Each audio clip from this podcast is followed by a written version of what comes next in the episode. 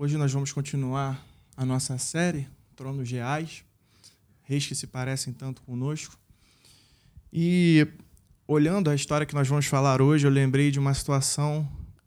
É... Espera só um momentinho. Ah, tá.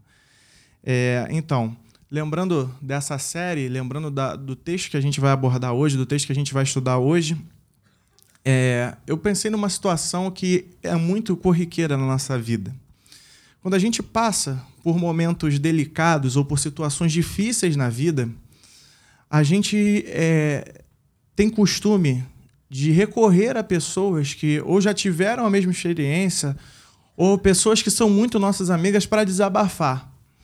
E no momento desse desabafo, a gente chega para essa pessoa e essa pessoa começa a nos dar um conselho, começa a nos aconselhar. E aí, geralmente, quando ela acaba de dar o conselho e ela às vezes acha que você não vai seguir o conselho, ela fala assim: Ah, mas se o conselho fosse bom, ninguém dava, vendia.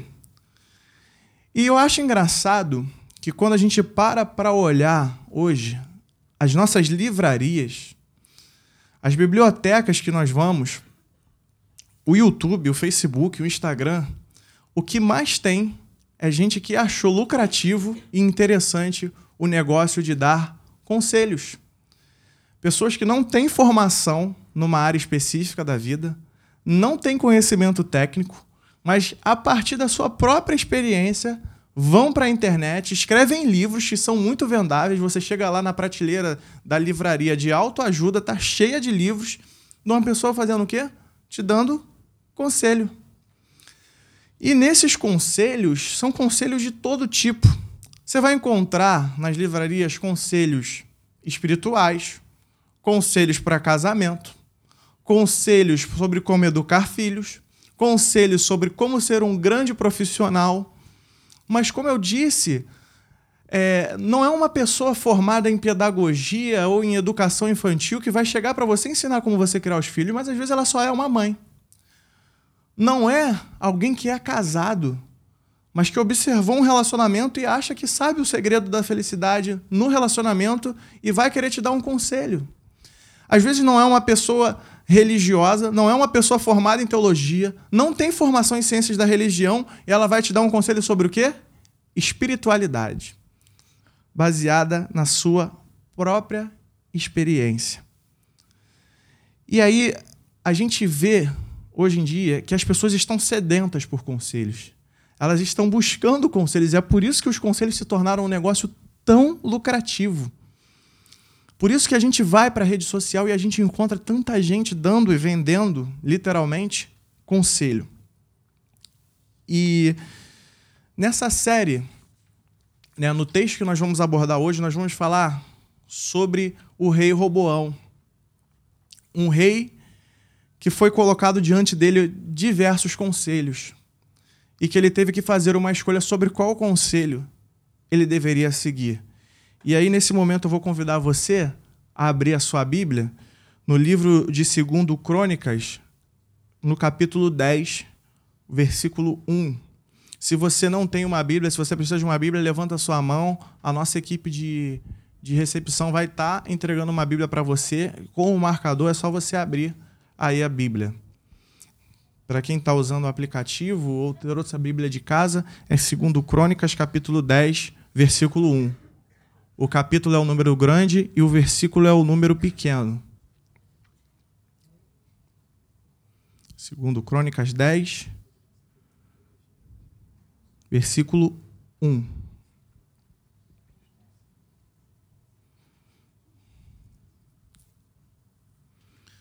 Eu vou ler. Roboão foi para Siquém, porque todo Israel se ajuntara ali para proclamá-lo rei. Jeroboão, filho de Nebate, que ainda estava no Egito, para onde tinha fugido do rei Salomão, ouviu isso e voltou do Egito, de onde mandaram chamá-lo. Jeroboão e todo Israel vieram e disseram a Roboão: Teu pai pôs um jugo pesado sobre nós. Agora alivia a dura servidão e o pesado jugo que teu pai nos impôs, e nós te serviremos. E ele lhes respondeu: Voltai a mim daqui a três dias. Então o povo se foi. O rei Roboão buscou conselho com os anciãos que tinham servido seu pai Salomão quando este ainda vivia e perguntou-lhes: Como aconselhais que eu responda a este povo? E eles lhe disseram: Se fores bondoso para com este povo, lhe agradares e lhe disseres boas palavras, então eles serão teus servos para sempre. Porém, ele deixou o conselho dos anciãos e buscou o conselho dos jovens que haviam crescido com ele e que o serviam. E ele lhes perguntou: Que aconselhais que respondamos a este povo que me disse: Alivia o jugo que teu pai nos impôs? Os jovens que haviam crescido com ele responderam: Assim dirás a este povo que disse: Teu pai fez pesado o nosso jugo, mas alivia-o de sobre nós. Assim lhe, fará, lhe falarás: O meu dedo mínimo é mais grosso que a cintura de meu pai. Assim, se meu pai vos impôs jugo pesado, eu aumentarei ainda mais vosso jugo. Se meu pai vos castigou com açoites, porém eu vos castigarei com escorpiões. Jeroboão veio com todo o povo a Roboão ao terceiro dia, como o rei havia ordenado, dizendo: Voltai a mim ao terceiro dia. O rei Roboão lhes respondeu asperamente e, deixando o conselho dos anciãos, falou-lhes conforme o conselho dos jovens. Meu pai fez pesado o vosso jugo, mas eu aumentarei mais. Meu pai vos castigou com açoite, mas eu vos castigarei com escorpiões. O rei não deu ouvidos ao povo, porque esta mudança vinha de Deus, para confirmar a palavra que o Senhor tinha dito a Jeroboão, filho de Nebate, por intermédio de Aías, o Silonita. Quando todo Israel viu que o rei se recusava a lhe dar ouvidos, respondeu-lhe: Que temos nós com Davi? Não temos herança com o filho de Jessé? As tuas tendas, ó Israel, cuide da tua casa, ó Davi. Então todo Israel foi para sua casa. Mas Roboão reinou sobre os israelitas que moravam nas cidades de Judá. O rei Roboão enviou-lhes Adorão, encarregado do trabalho forçado. Mas os israelitas o apedrejaram e ele morreu. O rei Roboão subiu depressa em seu carro e fugiu para Jerusalém. E assim Israel se rebelou contra a dinastia de Davi até o dia de hoje. O texto que a gente acabou de ler, ele fala da história do rei Roboão. E o que está acontecendo aqui nesse contexto? Davi tinha se tornado rei de Israel após a morte do rei Saul, e Deus estabeleceu uma aliança com Davi de que a sua descendência para sempre reinaria sobre Israel, eternamente. E o que acontece? Davi morre e o seu filho Salomão assume o trono depois da morte de Davi. E depois da morte de Salomão, Roboão, né, deveria assumir o reino de Israel. E o que está acontecendo aqui? Salomão quando reinou sobre Israel, ele cometeu alguns erros, alguns pecados. Tanto que vocês vão ver no versículo 4 que a gente acabou, que o povo está reclamando com Roboão o seguinte: olha, o teu pai pôs um jugo pesado sobre nós. E o que a gente aprende aqui com esse texto é o seguinte: que Salomão ele tinha um tratamento ruim com o povo de Israel. Salomão, que era pai de Roboão. Ele impunha altas taxas de impostos ao povo ele também fazia com que houvessem trabalhos forçados por parte do povo de Israel e que eram extremamente pesados a certas pessoas do povo. E o povo de Israel já estava, desde o reino de Salomão, insatisfeito com essa situação e já havia uma expectativa para acabar com essa alta taxação, com a alta dos impostos e acabar com esses trabalhos forçados tão pesados que ele já tinha feito o povo é, é, já tinha obrigado o povo a fazer por meio da força, por meio do chicote. Por isso que é tão citado o chicote aqui no texto. Mas esses não foram os únicos erros do reinado de Salomão. Salomão também levou Israel a adorar outros deuses. Salomão levou Israel a adorar Astarote, a deusa dos Sidônios, a Quemos, deus de Moabe, e a Milcom, deus dos filhos de Amon. Essas informações você pode encontrar em 1 Reis, capítulo 11 33. Nós não vamos ler agora. E é nesse momento que Salomão está envolvido com isso tudo que surge um jovem chamado Jeroboão ali no reino de Israel. E ele era um trabalhador excelente, esse jovem é, Jeroboão. E o que, que acontece ali? Jeroboão, ele recebe uma profecia de um profeta vindo da parte de Deus que diz o seguinte: olha, Salomão está fazendo um monte de coisa errada no reino. Salomão está impondo uma alta taxação ao povo, está colocando um fardo pesado sobre o povo através dos trabalhos forçados, e além disso, ele está levando o povo para adorar deuses que não sou eu, o Senhor Deus de Israel. Então vou fazer o seguinte: eu vou dividir Israel e você vai reinar sobre dez tribos. E os descendentes de Davi vão reinar sobre duas. E nesse momento, Jeroboão já se insurge como um, re um rebelde ao reino de Salomão. E Salomão tenta matá-lo, só que ele foge para o Egito. E por isso que o texto vai dizer aqui que, num dado momento, é, Jeroboão está voltando do Egito quando soube que é, Roboão se tornaria rei. E o texto vai dizer aqui, logo de início, o seguinte: que Roboão foi para Siquém, porque todo Israel se juntaria ali para proclamá-lo rei.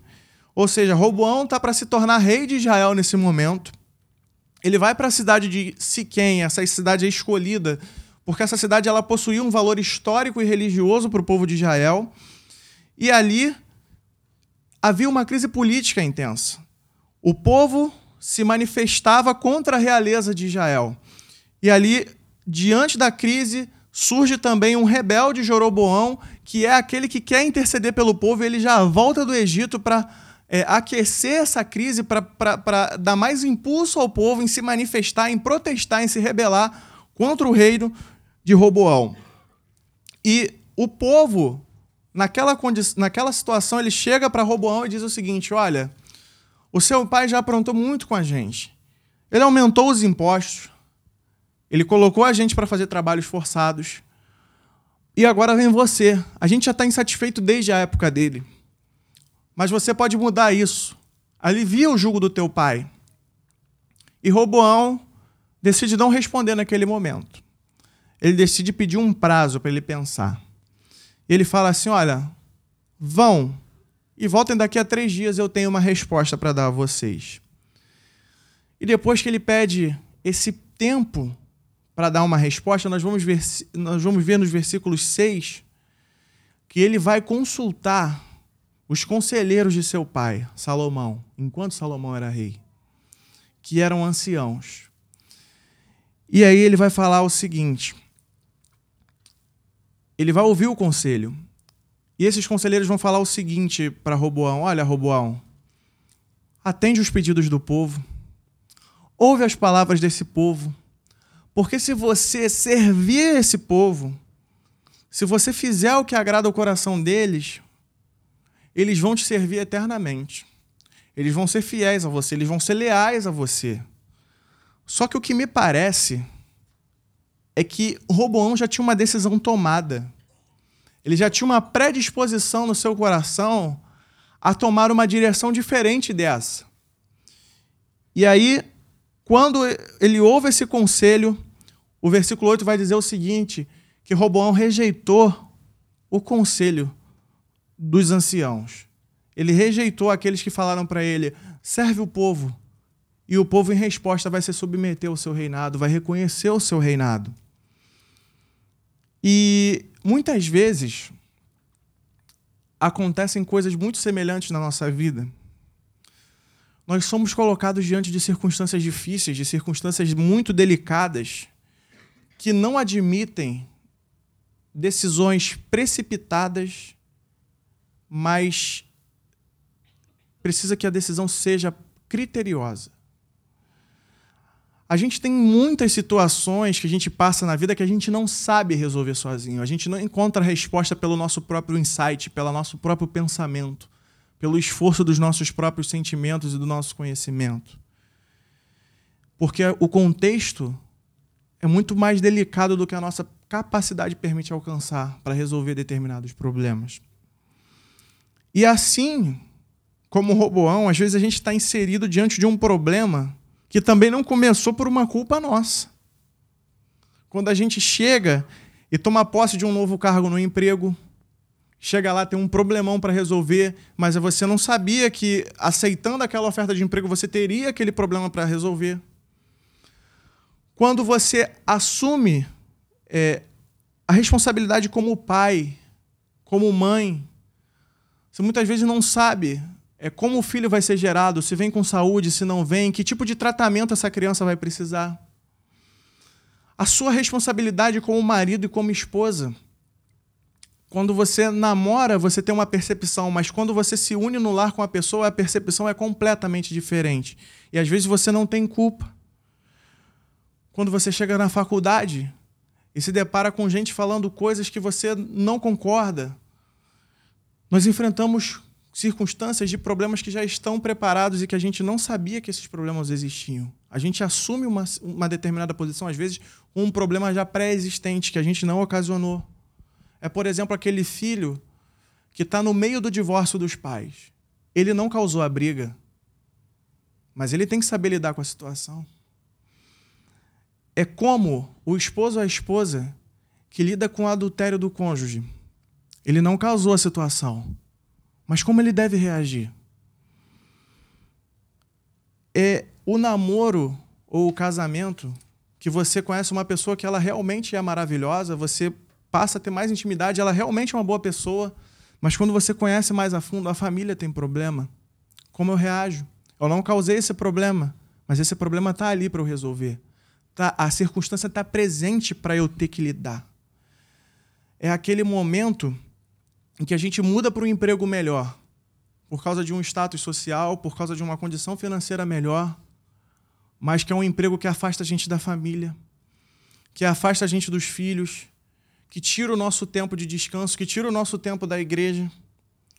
Como a gente lida com isso agora que o problema estourou, está estourando na nossa mão? A gente herdou o problema. A gente herdou a circunstância. E parece que foi uma herança maldita que caiu assim no nosso colo. A bomba está estourando na nossa mão e o prazo é curto. É isso que está acontecendo aqui com o Roboão e assim é muitas vezes na nossa vida. E às vezes a gente também tem o problema que está na iminência de acontecer. Aquela circunstância que é tão delicada que se você não tomar uma atitude, o problema estoura. Como a gente deve agir? Diante disso, a gente tem um costume. A gente não quer resolver sozinho. A gente vai buscar conselho. A gente busca conselho com um amigo. A gente busca conselho com nossos pais. A gente busca conselho com o um pastor. A gente vai até as pessoas que são mais velhas porque elas são mais experientes. A gente, como eu tinha dito já antes da mensagem, tem gente que vai para o Facebook, vai para o Instagram, vai para o YouTube procurar conselho, compra livro, faz de tudo. Tem gente que, querendo resolver problema agora um problema sério colocando enquete no Instagram. E aí, sim ou não? Claro ou sim?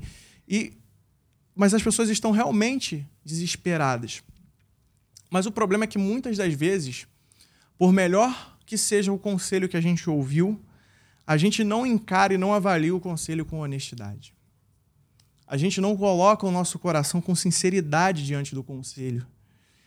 Porque o nosso coração, às vezes, ele já tem uma resposta pronta. Ele já tem uma ideia de como a gente quer que o problema seja resolvido. Como a gente quer buscar uma saída mais fácil ou uma saída que agrade mais o nosso coração. E muitas das vezes a gente sabe que determinada resposta é a resposta errada. Mas a gente quer se convencer de que é a melhor resposta. Porque a gente tem dificuldade de ser contrariado. A gente tem dificuldade de agir contra a própria vontade. A gente tem dificuldade de agir contra aquilo que humilha o nosso ego. Quanto aquilo que considera a gente me menor do que a gente acha do que a gente, que a gente é. A gente estima algo da gente e aí algum conselho diz: olha, você não é tão capaz assim. É duro ouvir isso. Isso toca na nossa ferida. Mas quando a gente não ouve um bom conselho, a gente tem que pagar um preço por isso. E muitas vezes o preço é muito alto.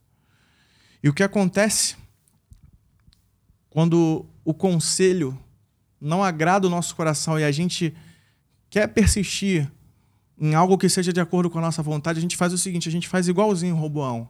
A gente muda o guru. a gente muda o conselheiro, a gente muda o pastor, a gente muda o livro, porque a gente não quer mudar. E o texto vai dizer para a gente o seguinte: que Roboão buscou o conselho dos jovens que haviam crescido com ele e que o serviam. Quando o conselho dos anciãos ele confronta o coração de Roboão, Roboão procura novos conselheiros que pudessem guiar a vontade dele de acordo com aquilo que o seu coração já premeditava. É, essa sugestão dos anciãos de, de dizer, olha, atende os desejos do povo, fazia Roboão se sentir com pouco poder, fazia ele se sentir com pouca autoridade. E é curioso que ele não busca o conselho, vamos dizer assim, um conselho alternativo. Não, vou procurar. Vocês eram conselheiros do meu pai, mas eu vou procurar alguém isento. Eu vou procurar alguém que não está envolvido com a realeza. Não. Ele faz o seguinte: ele procura os amigos que cresceram com ele e que serviam a ele. Ou seja, ele não está procurando um conselheiro. Ele está procurando um bajulador. Ele está procurando alguém que diga para ele aquilo que ele está desejoso de ouvir.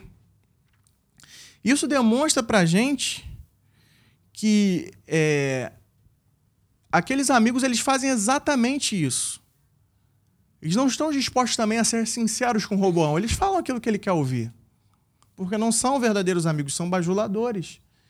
Eles falam assim: olha, eles vão o tempo todo para saciar e satisfazer o ego de Roboão, para fazer com que ele inflasse, inchasse o seu ego, o seu eu, para que ele se sentisse superior e maior rei do que o seu próprio pai vocês vão ver que ele está o tempo todo, eles estão o tempo todo comparando Salomão com o seu pai.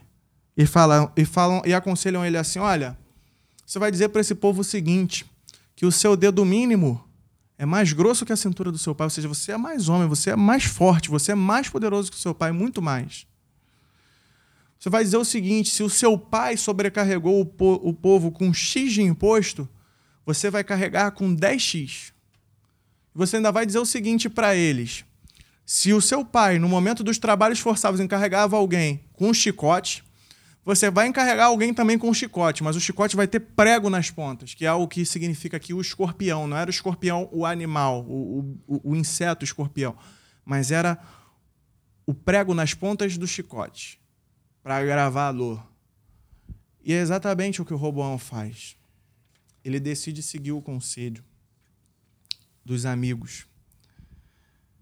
E a gente reage assim também. A gente tem muito costume de reagir assim.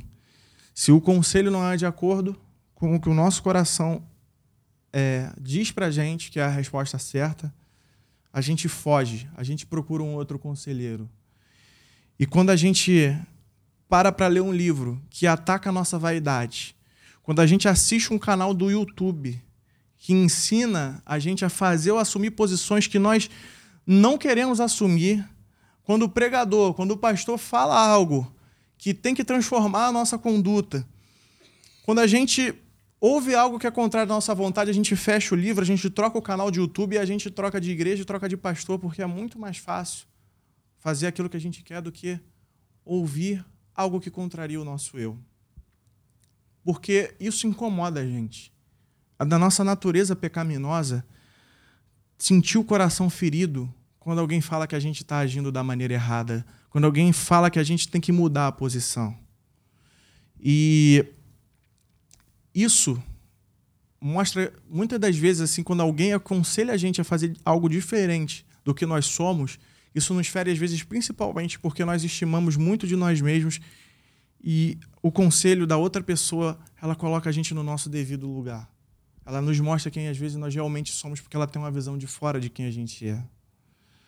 E um exemplo claro que nós vemos no dia de hoje de conselhos que as pessoas têm buscado, que são de acordo com o coração, e eu não sei se é só no meu Facebook ou se no seu também, que eu vejo pessoas todo dia dizendo assim: amor próprio. Eu descobri o amor próprio. Como o amor próprio faz bem. Como o amor próprio era tudo que eu precisava na vida o amor próprio agora vai me guiar para o pleno caminho da felicidade. Se você olhar, a gente vive numa sociedade tão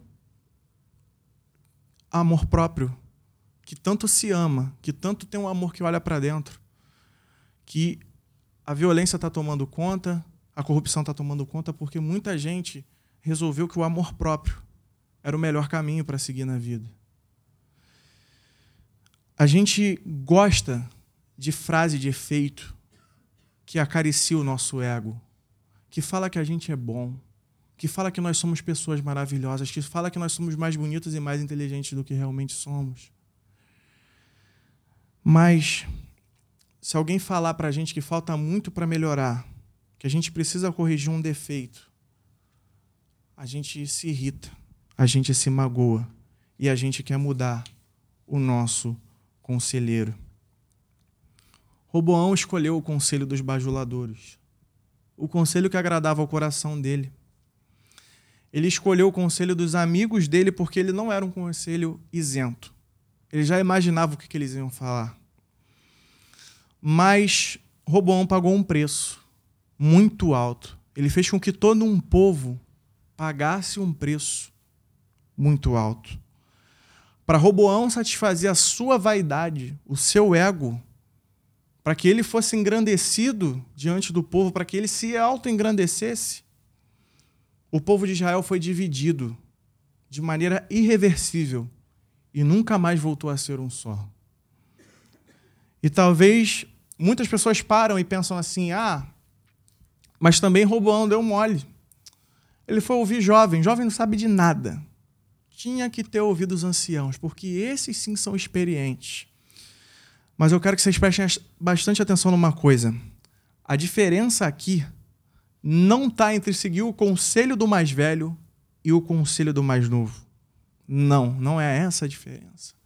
A diferença aqui do erro de Roboão foi que entre os dois conselhos ele deveria ter escolhido aquele que se adequa melhor à palavra de Deus aos ensinamentos de Deus nas Escrituras Sagradas. Eu vou projetar uns textos aqui. Olha o que, que o Salmo 1, 1 diz. Bem-aventurado aquele que não anda no conselho dos ímpios, não se detém no caminho dos pecadores, nem se assenta na roda dos zombadores. Pelo contrário, o seu prazer está na lei do Senhor, e na sua lei medita dia e noite. Jesus ensina-nos o seguinte: portanto, quem se tornar humilde como esta criança, esse será o maior no reino do céu. Mas o maior dentre vós, o maior dentre vós deverá ser vosso servo, pois quem a si mesmo se exaltar será humilhado, e quem a si mesmo se humilhar será exaltado. O que a gente aprende aqui com o erro de Roboão é que o nosso parâmetro para discernir um bom e um mau conselho não toma por base apenas critérios de experiência e especialidade. A gente tem mania muitas vezes de achar que o melhor conselho vem do mais graduado. Se ele tem mestrado em psicologia familiar e doutorado em educação infantil, então esse é o cara que vai dar o melhor conselho para eu guiar meu casamento e criar os meus filhos. E sinceramente, pode até ser. Pode até ser. Só que com uma condição se ele estiver ensinando de acordo com aquilo que Deus ensina para nós na Sua palavra. O nosso critério ele não pode ser apenas formação acadêmica, apenas capacidade técnica ou apenas as experiências das pessoas. E por favor, me deixem ser claro, eu não estou falando que essas coisas não são importantes, porque elas são importantes. Eu também não estou falando que você deve, deve rejeitar a experiência, a capacidade técnica, a capacidade acadêmica, porque isso seria de uma ignorância muito grande falar isso. Mas essas coisas têm o seu lugar.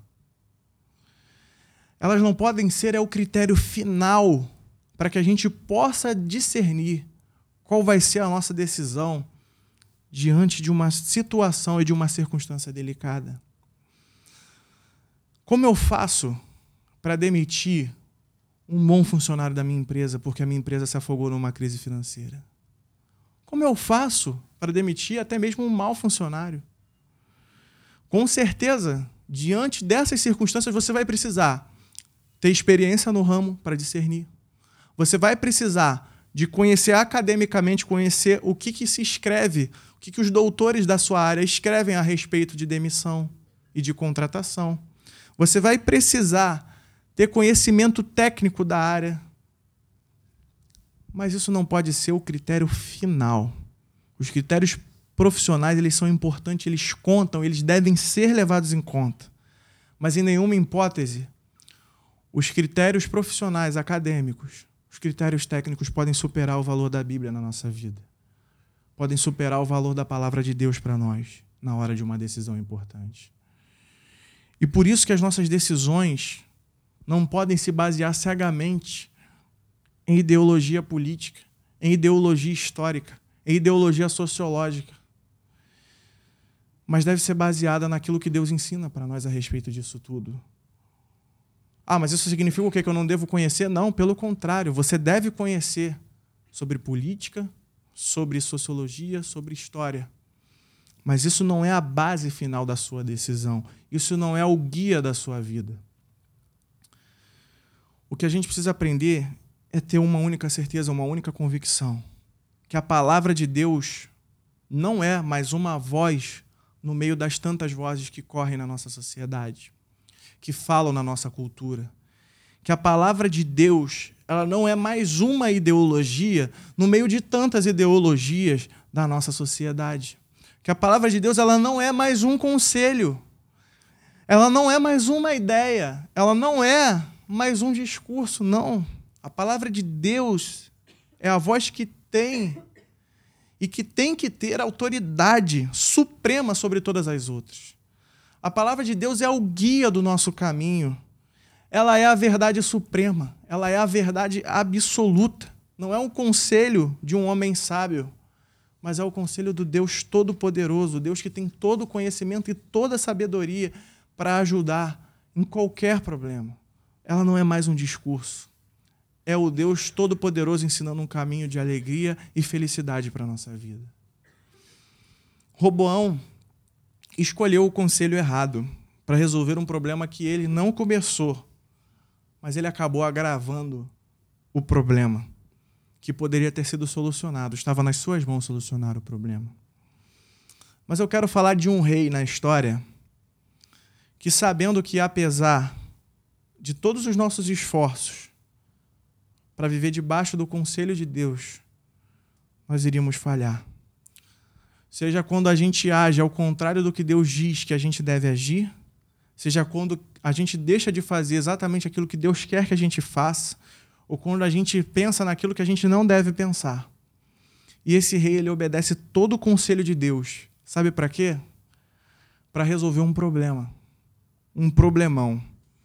Um problema gigante. Eu diria que até um problema teoricamente, que fique bem claro, teoricamente insolucionável que é o problema do pecado, que distancia a gente de Deus, que nos faz condenáveis diante de Deus, tanto quanto o Roboão. Jesus, o Rei dos Reis, sendo Deus, se fez homem, se fez carne, habitou entre nós para fazer exatamente aquilo que Deus o Pai manda. Para deixar de fazer exatamente aquilo que Deus manda que ele deixasse de fazer para pensar exatamente todo tipo de pensamento que Deus aprova. E ele sobe na cruz do Calvário para ser condenado em nosso lugar. Ele morre pelos nossos pecados e dá vida eterna a todos aqueles que creem que ele morreu e ressuscitou e nos declarou justos diante de Deus para que pudéssemos ser salvos da ira divina e que a gente possa ter vida eterna e plena comunhão com Deus. Esse Jesus não morreu e ressuscitou para que nós não precisássemos mais buscar fazer a vontade de Deus, para que nós não precisássemos mais buscar a palavra de Deus para discernir o nosso caminho, não.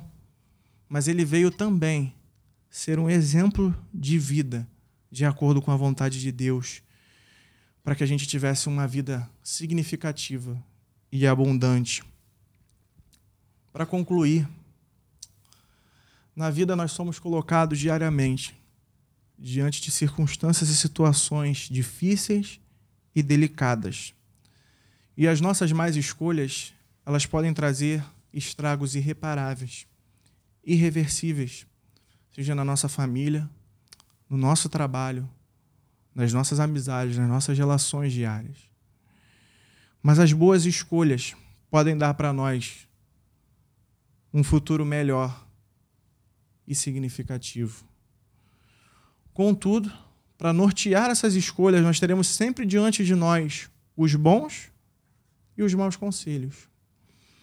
Mas nós temos que saber que, apesar de todas as vozes e todos os conselhos que vão se apresentar para nós diariamente, nós vamos guiar as nossas decisões baseadas naquilo que a Bíblia, a palavra de Deus, nos ensina como sendo certo e como sendo errado.